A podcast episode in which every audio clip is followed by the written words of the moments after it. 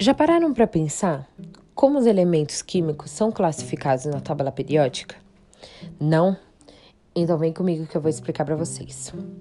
Na tabela periódica, os elementos eles são organizados de forma crescente de número atômico, são divididos em sete períodos, que seriam as linhas, e 18 grupos ou família, que seriam as colunas.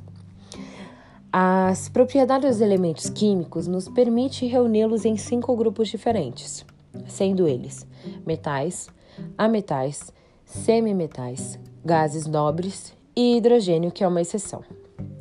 Na tabela periódica existem 118 elementos químicos, sendo 96 metais.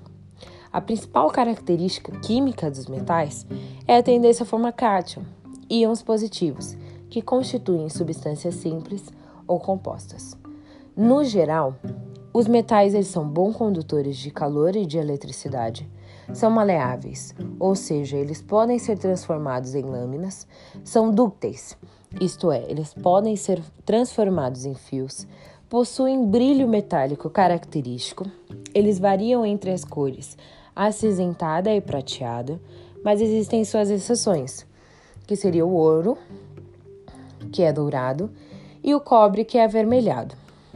E são sólidos a 25 graus Celsius e 1 atm, que também existem suas exceções, que seria o mercúrio, que nessas condições é líquido.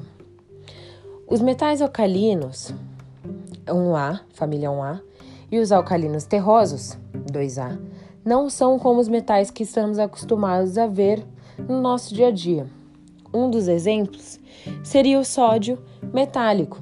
Ele é um sólido prateado, é, que ele é facilmente cortado, só que você tem que tomar muito cuidado com ele, porque ele oxida rapidamente no ar e reage violentamente com a água. É, porque essa reação libera uma grande quantidade de energia que pode causar acidentes. Um, os não metais ou ametais, eles são totalmente o oposto dos metais, ou seja, não são bons condutores de calor, são isolantes térmicos, não são bons condutores de eletricidade. A maioria dos ametais atuam como isolante elétrico e não possuem brilho característico como os metais. A principal característica dos ametais é a tendência a formar ânion, que seriam os íons negativos, que constituem substâncias uh, compostas. Mas existem suas exceções. Uma delas é o grafite. Exatamente, o grafite que você usa na lapiseira. É um alótropo de carbono que também possui brilho metálico e é um bom condutor de calor e eletricidade. Bom, os semimetais, eles apresentam propriedades intermediárias dos metais e ametais, por isso são classificados como semimetais, porque eles apresentam brilho típico semimetálico e uma semicondução de corrente elétrica. Os gases nobres, um, eles são aqueles elementos do último grupo da tabela periódica. Sua principal característica é a inércia química são relativamente raros e os únicos encontrados na natureza de forma atômicas isoladas. Os cientistas eles obtêm um, compostos um, de gases nobres em laboratório.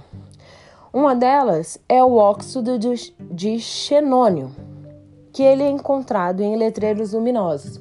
Quando você vai em cafeteria, bares, tem aqueles letreiros é, que são fluorescentes lá dentro, tem óxido de xenônio. Um, esses elementos eles não formam compostos espontâneos, porque eles são muito estáveis e não possuem a tendência de doar ou receber elétron. Já o hidrogênio, o hidrogênio é um elemento que não se enquadra em nenhum dos grupos da tabela periódica. É o mais simples dos átomos, porque possui apenas um nível de energia com um único elétron. Ele é encontrado na forma de H2 gás, nas altas camadas da atmosfera e também no nosso, na nossa famosa água, que seria o H2O. Forma compostos com metais e semimetais e seu comportamento químico se modifica sensivelmente a cada caso, tá? Então, a cada caso ele vai reagir de uma forma. Bom, é isso. Espero que vocês tenham entendido. Qualquer dúvida, podem me consultar. Muito obrigada.